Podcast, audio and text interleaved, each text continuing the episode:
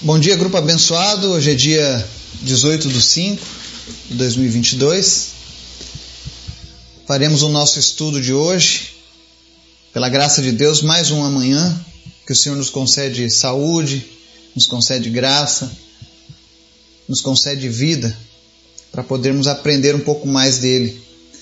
Hoje a gente vai fazer uma reflexão que está lá no texto de primeira carta de Paulo aos Tessalonicenses, no capítulo 5 o verso 18.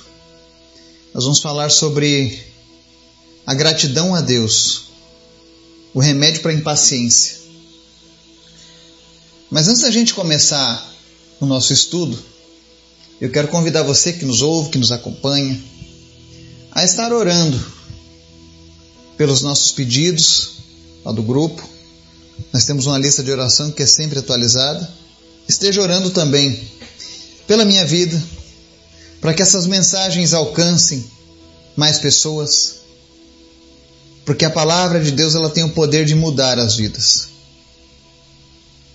E que Deus continue nos fortalecendo, as nossas famílias, em meio a esses tempos difíceis. Ore pela nossa nação, ore em especial pela região sul, sendo assolada por esses, ventos fortes, essas tempestades para que não hajam mortes, para que não haja destruição. Amém? Vamos orar? Obrigado, Jesus. Obrigado por tudo que o Senhor tem feito nas nossas vidas. Tu és bom, tu és maravilhoso. E nós queremos nesse dia, diante da tua presença, clamar a ti, Senhor, em especial pelas nossas vidas, pelas nossas famílias. Que o Senhor esteja trabalhando nas nossas vidas. Vem suprindo as nossas necessidades, tomando conta de cada um de nós. Abençoa as nossas famílias, Pai, para que elas possam se achegarem a Ti cada vez mais.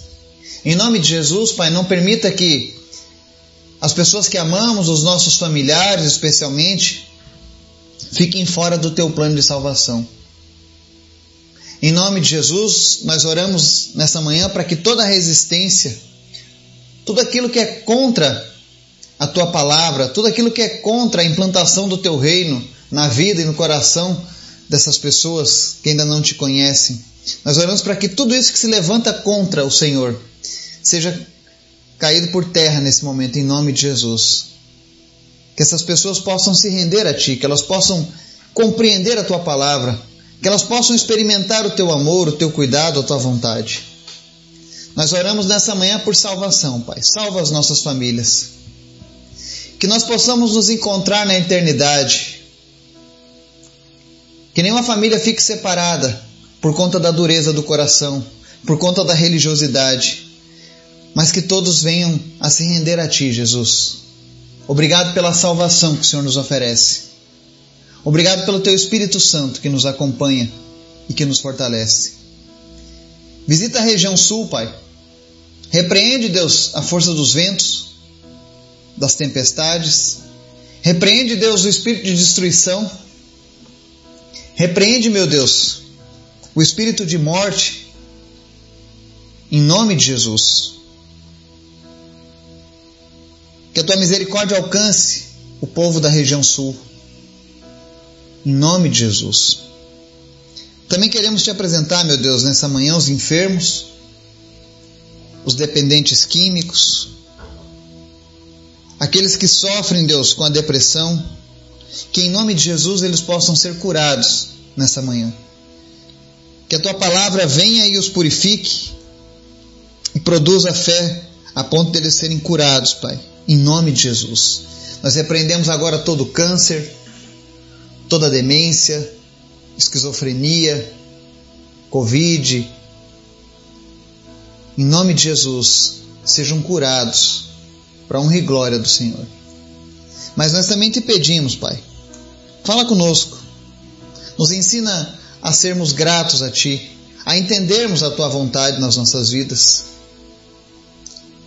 Fala conosco através da Tua palavra, Pai, nessa manhã. É o que nós oramos e te pedimos em nome de Jesus. Amém. Estudo de hoje, 1 Tessalonicenses, capítulo 5 verso 18. E ele diz o seguinte: deem graças em todas as circunstâncias, pois esta é a vontade de Deus para vocês em Cristo Jesus. Amém? Aqui o apóstolo Paulo, de uma maneira muito objetiva e sem margem para dúvidas, ele dá uma mensagem direta ao cristão, àquele que conhece Jesus. Dê, dê graças a Cristo em todas as circunstâncias. Sejam gratos em todas as circunstâncias. E quando a gente ouve Paulo falando isso a primeira vez, talvez alguns de nós que estejam passando por um momento difícil digam assim: Você não sabe o que está falando? Como que eu vou dar graças por essa circunstância? Como eu vou dar graças por essa enfermidade que eu estou sofrendo? Pela dificuldade financeira? Pelo meu casamento que está sendo destruído? Pelos meus filhos que me abandonaram? Pelos meus familiares que estão presos a uma dependência química? Como que eu posso dar graças a essas circunstâncias? Como eu posso dar graças a uma circunstância onde eu estou desempregado, estou solitário? Mas a verdade é que Paulo diz assim: deem graças, pois esta é a vontade de Deus para vocês em Cristo Jesus. E é aqui que entra algo interessante. Quando eu e você conhecemos a vontade de Deus, quando nós entendemos quem nós somos e quem Deus é nas nossas vidas, esse versículo faz todo sentido.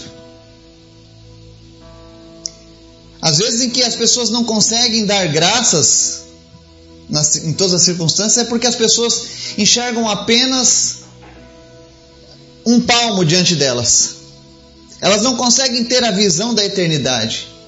Elas não conseguem ainda entender a forma como Deus funciona, como Deus age na vida dos, daqueles que, que se entregam a Ele. Nós precisamos entender que Cristo pagou um alto preço pela minha e pela sua vida. E se um dia você entregou a sua vida para Jesus, faz parte desse pacote da salvação termos a vontade de Deus sendo realizada nas nossas vidas. E não se esqueça que a vontade de Deus é sempre boa, perfeita e agradável. Todas as vezes em que lutas aparecem, em que obstáculos aparecem no nosso caminho, é porque, na verdade, são oportunidades de aprendizado, de fortalecimento, privilégios, para que nós possamos fazer parte de algo maior do que nós mesmos. Isaías capítulo 55 mostra que quando nós conhecemos a Deus de fato, quando você entende o agir de Deus na sua vida, você troca murmuração por gratidão. Você troca impaciência por esperança. Nós somos uma geração imediatista. Eu, eu sempre digo que a minha geração é a geração do micro-ondas. É a geração Nissim Miojo. Ela não quer perder tempo cozinhando um alimento, ela vai ali e quer gastar apenas 3 minutos. Ela quer fazer no micro-ondas. Mas você sabe que comida de micro-ondas não é igual à comida feita da maneira tradicional. Imagine ainda quando ela é feita no fogão a lenha. Fica muito mais gostosa. Muitas vezes as coisas na nossa vida serão como aquela comida feita no fogão a lenha. É um pouco mais demorado, é um pouco mais difícil, é trabalhoso. Mas no final será satisfatória, será, será algo compensador. Deus é um bom pai. E como um bom pai, ele quer dar boas coisas aos seus filhos. Lembrando que essa palavra de Paulo ela não é direcionada a todos os seres humanos da terra, a todas as criaturas, ela é direcionada aos filhos e filhas de Deus. Pessoas que afirmaram ter uma aliança, um compromisso com Jesus. No verso 16 e 17 ele diz assim: Alegrem-se sempre, orem continuamente. Alegrar-se e orar continuamente são coisas que apenas os filhos fazem. diante da presença do Pai, do Pai Celestial. E quando você está se alegrando e orando continuamente, você tem forças, você tem entendimento para que você possa dar graças em todas as circunstâncias. Porque você conhece a vontade do Pai. E lá no livro de Isaías 55, a vontade do Pai é a seguinte: versos 8 e 9. Pois os meus pensamentos não são os pensamentos de vocês, nem os seus caminhos são os meus caminhos, declara o Senhor. Assim como os céus são mais altos do que a terra, também os meus caminhos são mais altos do que os seus caminhos, e os meus pensamentos mais altos do que os seus pensamentos. Isso é o que diz a palavra do Senhor. Como seres humanos, a gente é limitado. Quando acontece um problema, você não consegue tirar o foco do problema, porque você só enxerga aquilo que está próximo de você. Mas entenda que a visão de Deus é expandida. Ele consegue enxergar a minha e a tua vida desde antes do nosso nascimento até o futuro da eternidade. Então hoje você pode estar aí murmurando, você pode estar aí reclamando,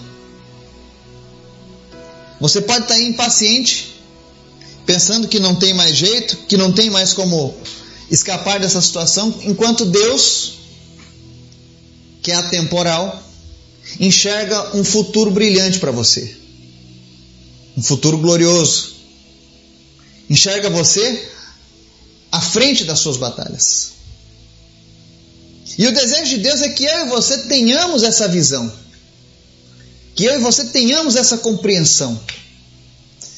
Ah, se todos nós tivéssemos essa compreensão. Como nós encararíamos os problemas e as dificuldades de uma maneira totalmente diferente? E na verdade, esse é o propósito de Deus para os seus filhos. Nós fomos chamados para viver uma vida diferente. A partir do momento que você entregou a sua vida para Jesus, você estava aceitando viver algo novo, algo diferente. Então nessa manhã eu quero dizer para você: se você ainda não está vivendo isso, se os pesadelos ainda te acompanham, se as dificuldades ainda te atrapalham, experimente se entregar à segurança de Deus. Como alguém que está à beira de um precipício, aonde você não enxerga o fundo, porque está escuro. E Deus diz: pule, que eu seguro você. E você continua com receios, porque você tem medo de altura, porque você não sabe o que esperar lá embaixo.